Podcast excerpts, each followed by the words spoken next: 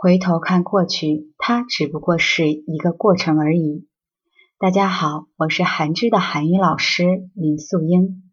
就业门槛越来越高，需要的资格证越来越多的现在，我得准备什么？我走的这条路是对吗？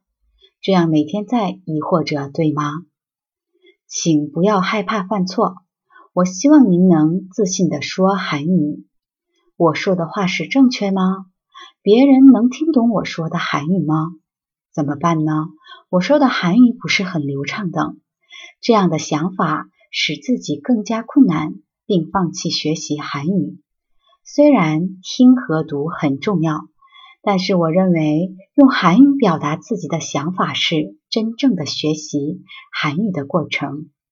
正如中国诗中的有一句：“欲穷千里目，更上一层楼。”不要害怕挑战自己，希望你成为克服困难并进一步成长的人。